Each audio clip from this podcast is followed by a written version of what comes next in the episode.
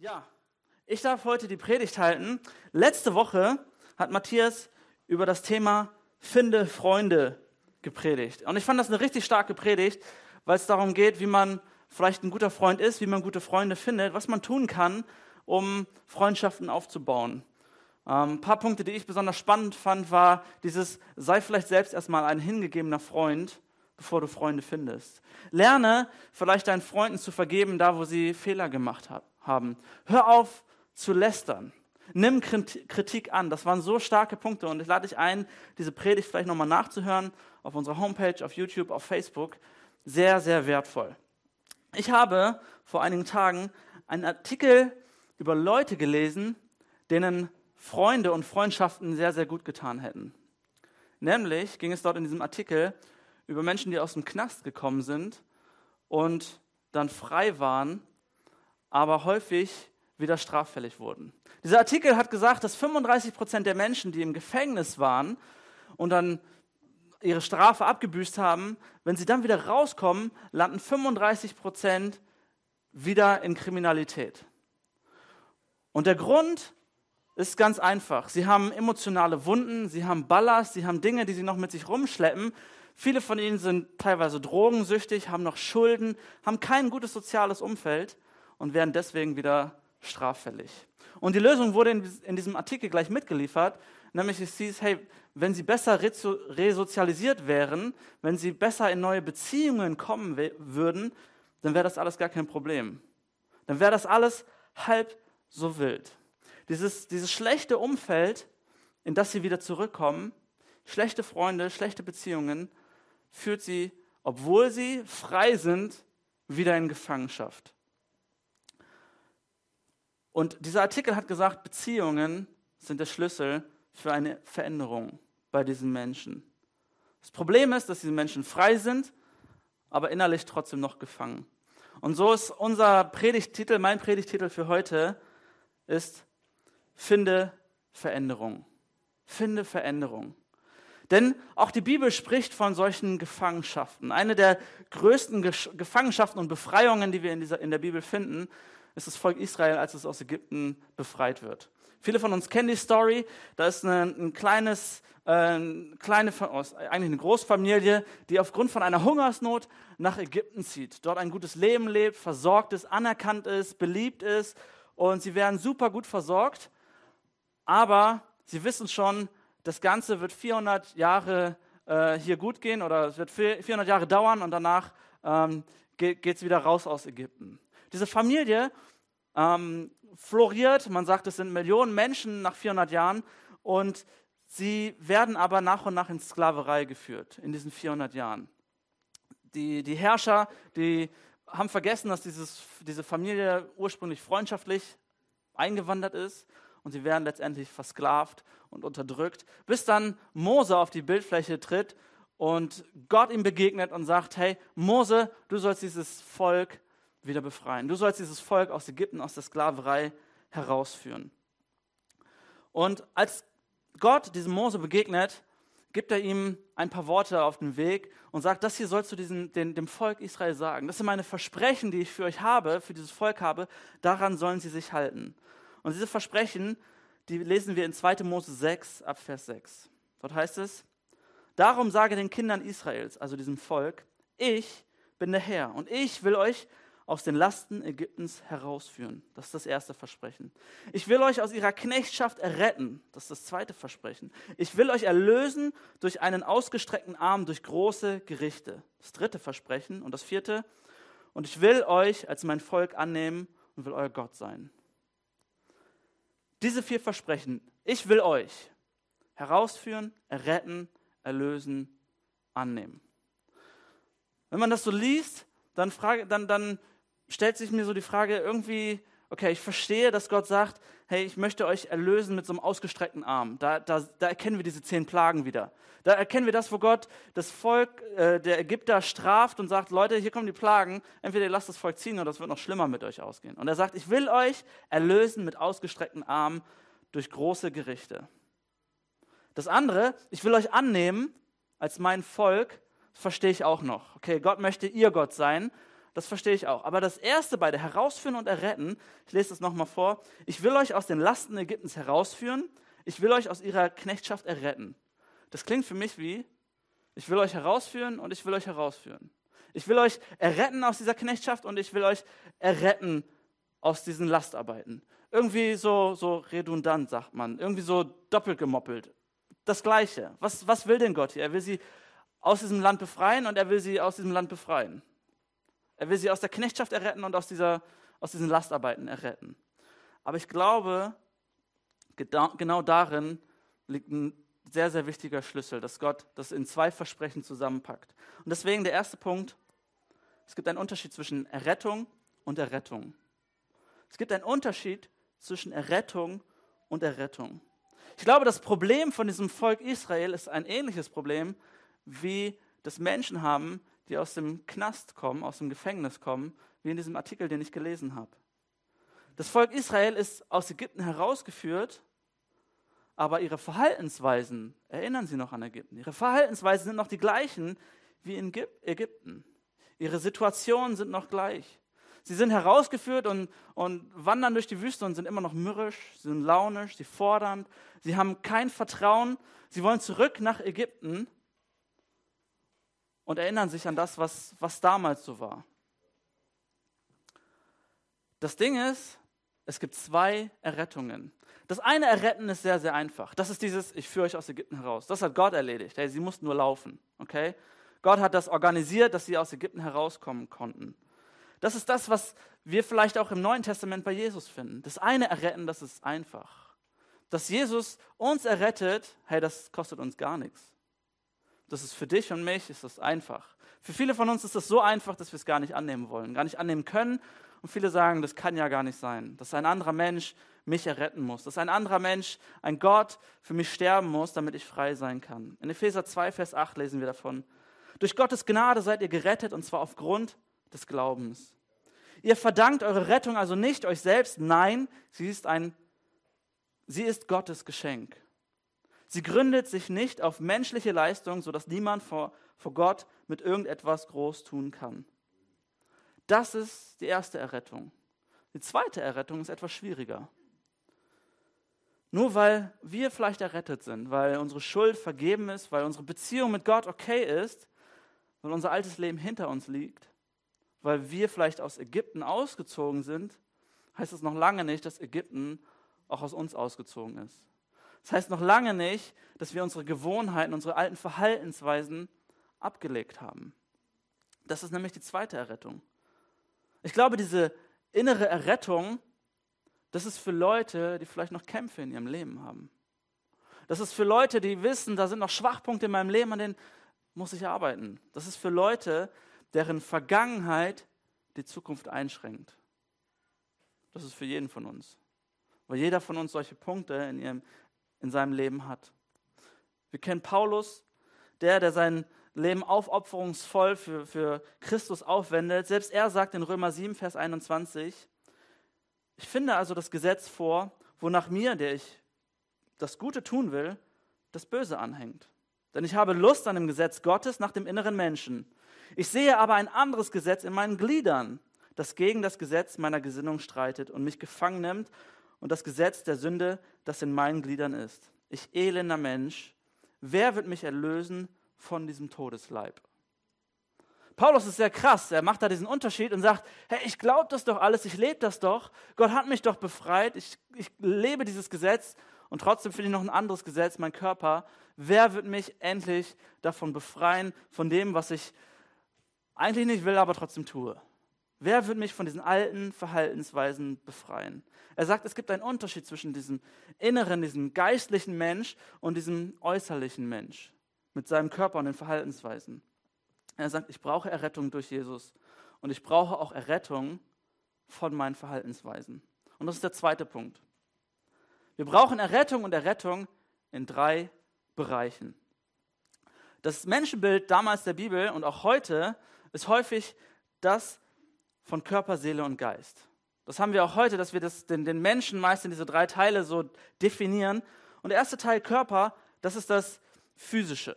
Das ist der äußere Mensch. Das ist so das, was morgens müde und träge ist, was kaputt ist, was dann manchmal auch schwitzt und stinkt. Ähm, das ist das Äußere, okay, unsere Hülle so.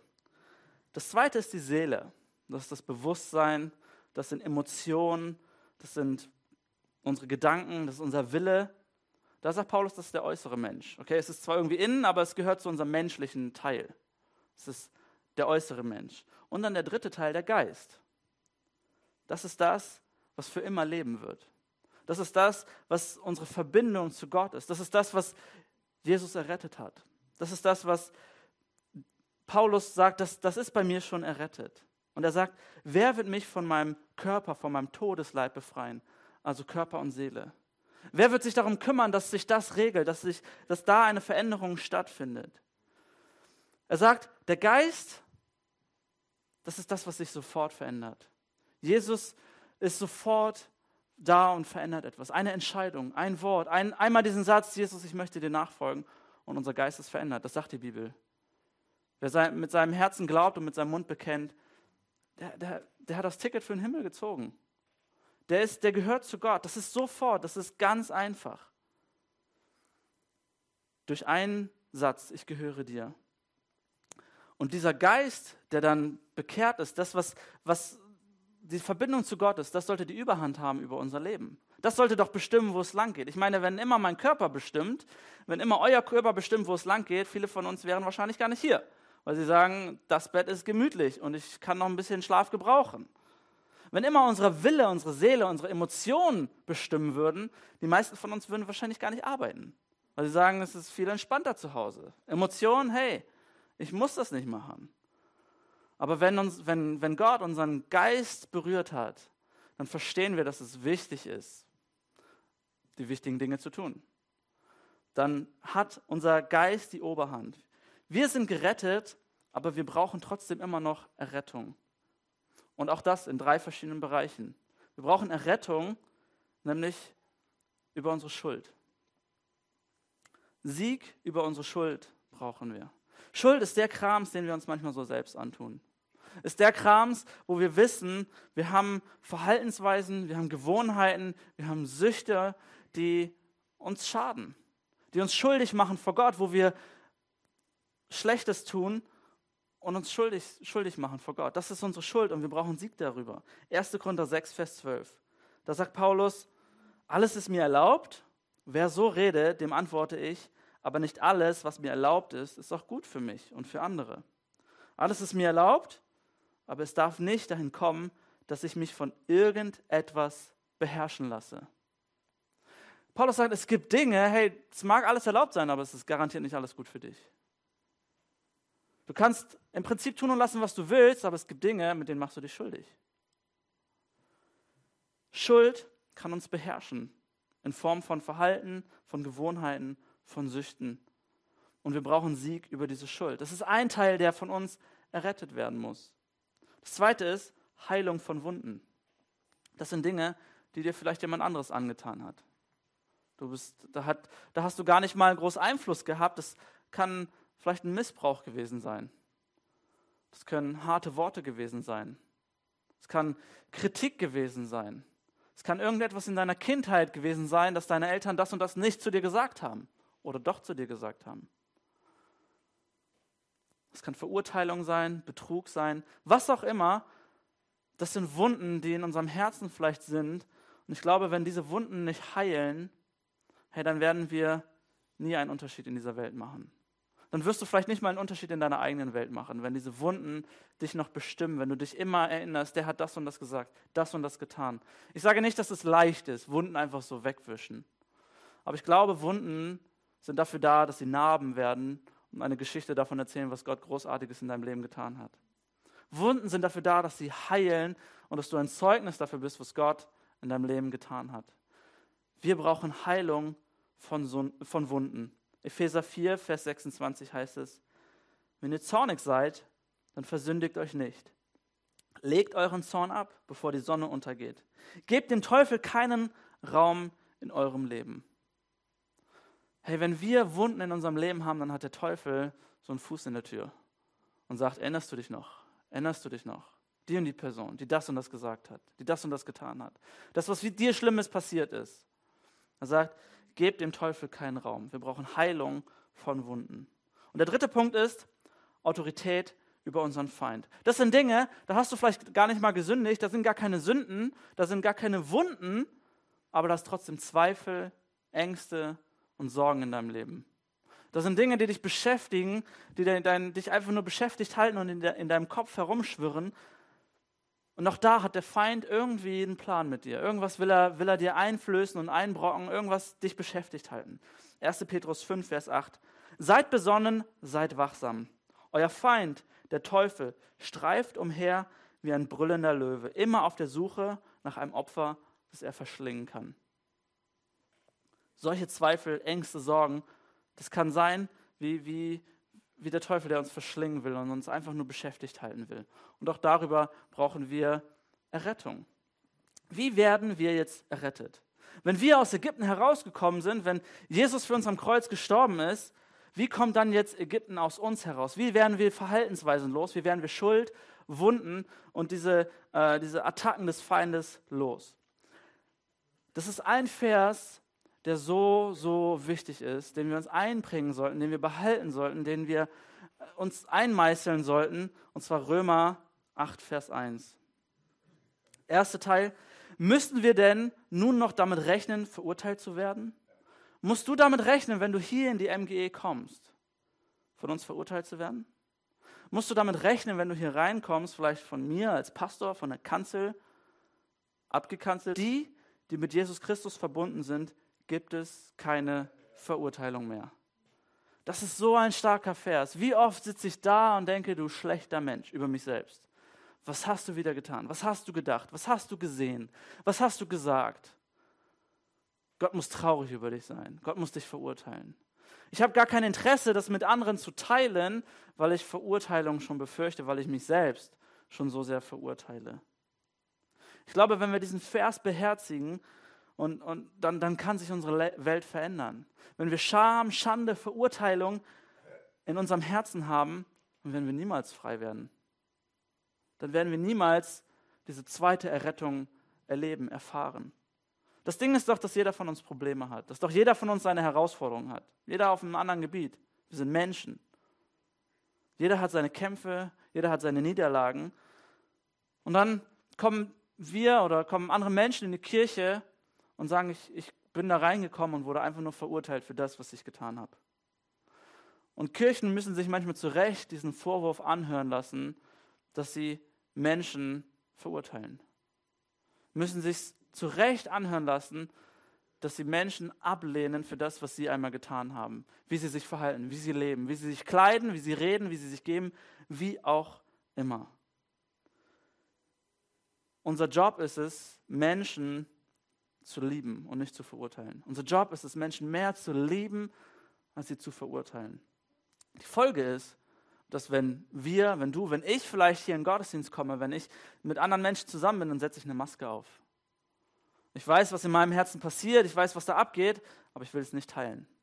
Ich will nicht, dass irgendjemand weiß, was da vor sich geht. Ich will auch nicht, dass irgendjemand über mich urteilt. Dass irgendjemand mir vielleicht mal die Wahrheit sagt, auch wenn ich sie innerlich weiß, was falsch ist in meinem Leben. Ich setze Masken auf. Und ich möchte dir sagen, Menschen brauchen Heilung, nicht Verurteilung. Menschen müssen die Möglichkeit haben, ihre Masken abzulegen. Und wenn du sagst, hey, diese MGE, ich suche eigentlich einen Ort, wo, wo keine Verurteilung stattfindet, sorry. Wir sind auch nur Menschen.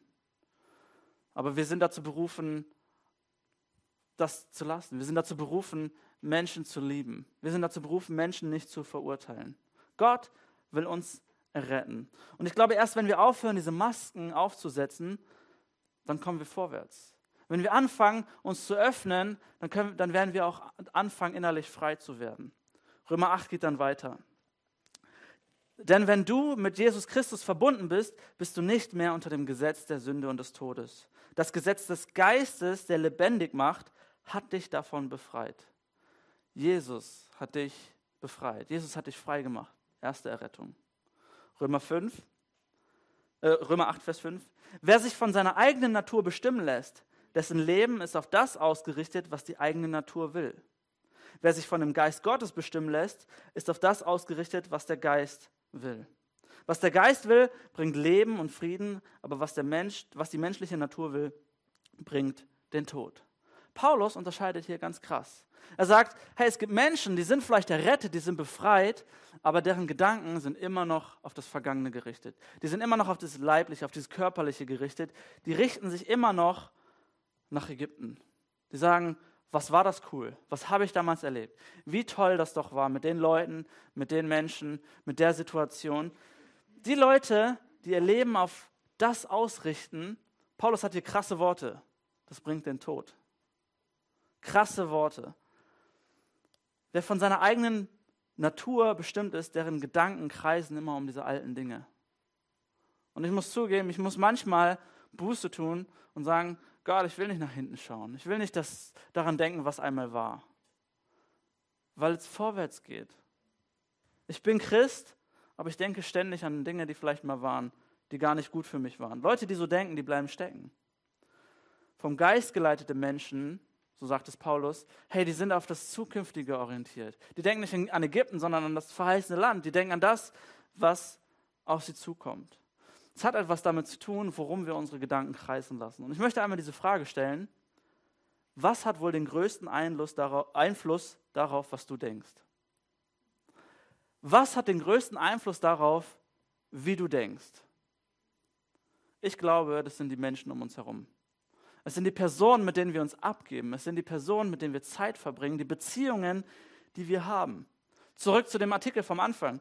Warum fallen Menschen die aus dem Gefängnis kommen, wieder in alte Verhaltensmuster zurück. Weil sie nicht die entsprechenden Beziehungen haben. Weil sie keine stabilen Beziehungen und Freunde haben. Warum hat das Volk Israel kurz nachdem sie diesen, diesen krassen Auszug aus Ägypten, aus dieser Sklaverei, aus der Gefangenschaft hatten, warum hatte dieses Volk immer wieder gejammert, immer wieder gemeckert? Warum konnten sie nicht an das Zukünftige denken, an das, was kommen sollte? weil sie in ihrem Volk waren, weil sie nur das kannten, weil sie nur alte Gewohnheiten, alte Verhaltensweisen kannten. Warum sind wir Christen, haben unser Leben Jesus gegeben und trotz, trotz Schuld und Wunden sind wir immer noch, haben wir immer noch diese Schuld und Wunden. Wir haben unser Leben Jesus gegeben, aber da sind immer noch Dinge in unserem Leben, die uns gefangen halten. Wieso ist das so? Ich glaube, das hat alles was mit unserem Umfeld zu tun. Es hat alles was mit den Menschen zu tun, mit denen wir uns abgeben. Man könnte sagen, zeig mir deine Freunde und ich zeig dir deine Zukunft. Zeig mir deine Beziehungen und ich sag dir, wie es bei dir in 10 oder 20 Jahren aussieht. Das ist kein, kein Wunderwerk. Wenn ich mein Verhalten ändern will, hey, dann muss ich als erstes mein Denken ver verändern. Und wenn ich mein Denken verändern will, dann muss ich meine Beziehungen verändern. Dann muss ich das verändern, mit welchen Leuten ich mich abgebe. Und das ist der Schlüssel für diese, oder der, der Kernvers für diese Predigt. Kerngedanke, Beziehungen sind der Schlüssel zur Veränderung. Beziehungen in deinem Leben können alles verändern. Dich mit den richtigen Menschen abzugeben, kann dich komplett verändern. Das ist Punkt 3. Wir werden frei durch Beziehungen. Wie bleiben ehemals Gefangene frei? Durch Beziehungen. Sprüche 28, Vers 13 heißt es, Menschen, die ihre Verfehlungen verheimlichen, haben keinen Erfolg im Leben. Aber alle, die ihr Unrecht bekennen und aufgeben, finden Gottes Erbarmen. Wow, schon im Alten Testament. Hey, wenn du dein Unrecht diesem Gott gegenüber bekennst, dann hat dieser Gott Erbarmen mit dir. Aber Leute, die daran festhalten, ihre Verfehlungen für sich behalten, verheimlichen, die haben keinen Erfolg im Leben. Das ist, unser, das, ist das Motto von vielen Leuten. Ich mache das mit mir aus. Hey, wie oft ist das mein Motto meiner Frau gegenüber? Ich mache das mit mir aus. Wie oft setze ich lieber eine Maske auf und sage, ich kriege das schon allein hin. Ich arbeite das allein durch. Ich will mich nicht verwundbar machen. Ich will mich nicht zeigen. Ich kriege das schon allein hin. Das geht niemandem was an. 1. Johannes 1, Vers 9 im Neuen Testament ein ähnlicher Vers. Wenn wir aber unsere Verfehlungen eingestehen, können wir damit rechnen, dass Gott treu und gerecht ist. Er wird uns dann unsere Verfehlungen vergeben und uns von aller Schuld reinigen. Das ist diese erste Errettung. Jesus wird uns reinigen, wird uns erretten. Das Ding ist, das heißt Vergebung ja. Aber hier steht, hier ist keine Garantie, kein Schutz für Wiederholungstäter. Hier steht nicht, wenn du deine Schuld bekennst, hey, dann wirst du auch dein Verhalten automatisch ändern. Das steht hier nicht. Da steht, Jesus wird dich erretten. Jesus wird dir vergeben. Du wirst rein sein, okay. Du bist aus diesem Knast raus, aber niemand garantiert dir, dass du nicht wieder in diesen Knast kommst.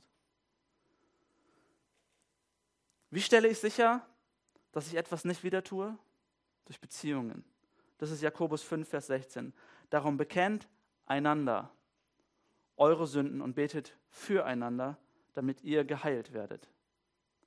Jakobus sagt, das Einander ist hier das Wichtige. Wir gehen zu Gott für Vergebung, aber wir gehen zu Menschen für Heilung. Wir gehen zu Menschen, damit sie uns helfen, damit sie für uns beten. Wir bekennen einander unsere Sünden, damit sich etwas verändert in unserem Leben. Wir können Gott unsere Sünden äh, bekennen und er wird uns vergeben. Amen dazu. Das ist sein Versprechen. Aber wir gehen zu Menschen und bekennen unsere Sünden, damit wir innerlich heil werden, damit Wunden sich schließen, damit Schuld auch sein gelassen wird, damit der Feind keine Autorität mehr in unserem Leben hat. Leute können uns nicht vergeben, das kann nur Gott. Aber Leute können uns helfen, dass wir, dass wir heil werden. Und ganz ehrlich, die, die richtigen Leute in deinem Leben, hey, zu was können die dich alles ansporen? Die richtigen Leute in deinem Leben, was können die alles aus dir herauslocken? Wie, können, wie sehr kann ein, ein, ein nettes Wort, ein liebes Wort deinen dein Tag einfach wieder hell machen? Wie sehr können Menschen, die dich anfeuern, dich zur Höchstleistung antreiben im Sport oder in, in der Schule, auf der Arbeit? Wie sehr können Leute, die sagen, ich glaube an dich, Wunden in deinem Herzen wieder heilen? Wir, wir, kennen das alles. Wenn du in so einem Selbstmitleidstrupp, in so, einem, in so einer Lästergruppe bist oder sowas, hey, du wirst nie heil werden. Das klingt hart, aber es ist so. Wenn du in diesem Selbstmitleidsding stecken bleibst, dann ist es vielleicht deine Entscheidung. Gott spricht immer von einem Volk. Gott spricht immer von einer Familie, von einem Körper, von einem Zusammen. Und er sagt, hey, andere Menschen sind die Lösung. Ich habe nicht nur dich auf diese Welt gesetzt, sondern ich habe Menschen, ich habe ein Umfeld für dich zusammengestellt. Menschen, Beziehungen sind die Lösung für unsere Probleme. Wie das funktioniert, Such dir einen Menschen, such dir einen Freund, such dir einen Partner, such dir jemanden, dem du vertraust. Such dir jemanden, der sagt, ich hab dich lieb und ich verurteile dich nicht. Bei mir ist das immer wieder so, ein Standardsatz bei Seelsorge. Wenn Leute mit ihren Problemen kommen, muss ich mir immer als erstes sagen, Alex, du hast mindestens genauso viel Dreck am Stecken, es weiß nur keiner. Oder du, du gehst damit jetzt nicht zu jemandem in diesem Moment, aber verurteile diesen Menschen nicht. Nur weil er anders sündigt als du, verurteile diesen Menschen nicht. Das ist vielleicht ein Motto für uns. Verurteile niemanden nur, weil er anders sündigt als du. Such dir diese Beziehungen. Das ist der Grund, warum wir als MGE auf Kleingruppen Acht geben. Warum wir sagen, das Kleingruppensemester startet jetzt bald wieder im September. Melde dich für eine Kleingruppe an. Kleingruppen sind der Ort, wo wir heil werden sollen. Es ist der Ort, wo wir Freundschaften finden sollen. Es ist der Ort, wo du dich anmelden sollst und vielleicht deine Masken fallen lassen sollst. Ist der Ort, wo Menschen dich annehmen, so wie du bist. Das ist der Ort, wo du nicht verurteilt werden sollst. Dafür sind Kleingruppen da. Deswegen predige ich darüber, wenn du deine Beziehung überdenken willst, korrigieren willst, dann wirst du wachsen. Wenn du deine Beziehung vielleicht in eine Kleingruppe investierst, dann kannst du vielleicht sogar helfen, dass andere Leute wachsen, dass andere Menschen heil werden. Wenn du einen Partner hast, dem du, dem du Rechenschaft ablehnen kannst, ich glaube, unser Leben würde sich um 180 Grad verändern. Aber ich möchte da nicht stehen bleiben. Ich glaube, das, was wir wirklich brauchen, was wir in allererster Linie brauchen, ist diese erste Errettung. Das ist dieses Herauskommen aus Ägypten. Und dann kommt die zweite Errettung. Was wir als allererstes brauchen, ist ein verändertes Herz, einen veränderten Geist. Nicht nur ein verändertes Verhalten. Denn wenn unser Herz verändert ist, hey, dann, dann folgt doch die, die, die, das äußere Verhalten automatisch. Da, wo unser Herz überzeugt ist, wo unser Herz innerlich aufblüht, hey, da, da kommt alles andere automatisch. Das heißt, der Mund geht über von dem, wovon das Herz voll ist. Wovon ist dein Herz voll? Was steckt in deinem Herzen? Wir brauchen als allererstes diese erste Errettung. Wir wollen oft gar kein verändertes Leben haben. Wir wollen oft gar kein verändertes Herz haben. Ich meine ganz ehrlich, wer von euch will schon ernsthaft weniger essen? mehr auf Süßigkeiten verzichten. Ich will das ehrlich gesagt nicht. Ich will schlank sein. Aber ich will nicht extra dafür Sport machen müssen. Ist doch so. Wer will schon ernsthaft ein verändertes Leben? Wir wollen einfach nur veränderte Umstände haben. Veränderte, einfach so ein, so ein Dings, einen Schalter umgelegt haben.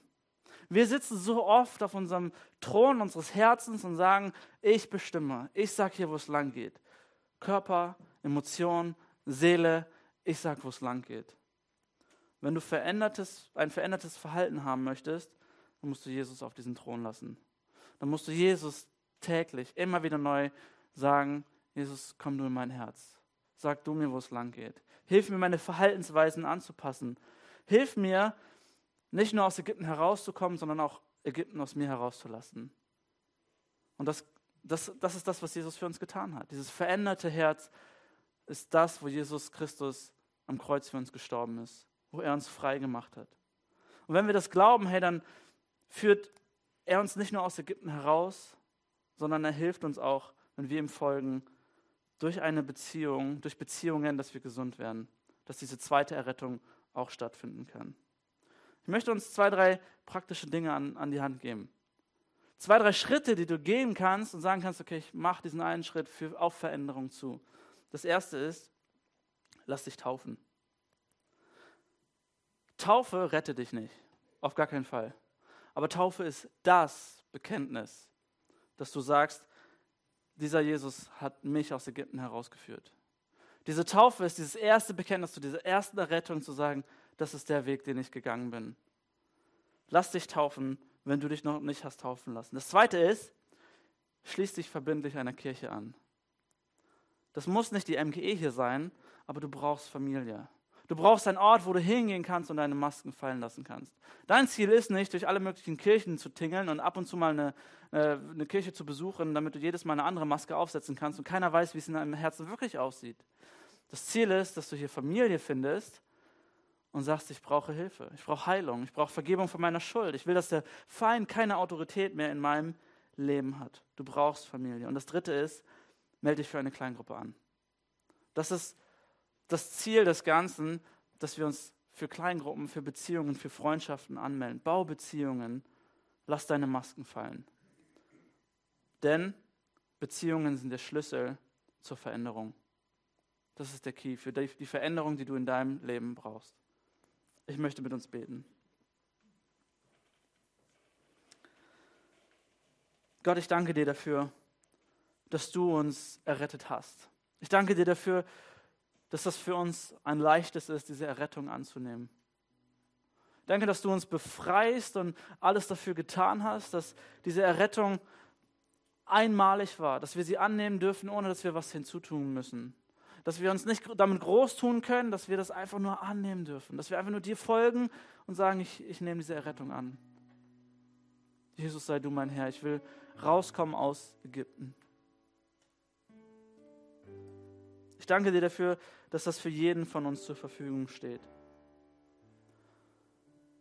Und ich danke dir dafür, dass du auch eine zweite Errettung für uns hast, nämlich uns frei zu machen von dem, was uns belastet, von unseren Kämpfen, von unseren Sorgen, Zweifeln, von Wunden, von Schuld, von dem, wo der Feind etwas immer wieder in uns hineinreden will, von den Erinnerungen an, Ägypten, an die alten Zeiten, an das, was vielleicht wir damals so toll fanden und was uns immer noch zieht. Danke, dass du uns auch davon erretten möchtest. Und ich möchte fragen, während alle Augen geschlossen sind und keiner nach rechts und links schaut, bist du heute hier und sagst, diese erste Errettung, hey, die habe ich nie erlebt. Ich habe noch nie diesen einen Schritt gewagt und gesagt, diesem Jesus möchte ich folgen. Ich will mein Leben ändern. Ich will, dass, mein, dass, dass Jesus mir meine Schuld, meine Sünden vergibt. Bist du hier und sagst, heute zum ersten Mal gehe ich diesen Weg der, der Errettung. Dann lade ich dich ein. Wir machen das hier so, dass du einfach nur ein ganz kurzes Handzeichen gibst, so dass ich für dich beten kann. Bist du heute hier, dann lade ich dich ein, deine Hand kurz zu heben. Dankeschön.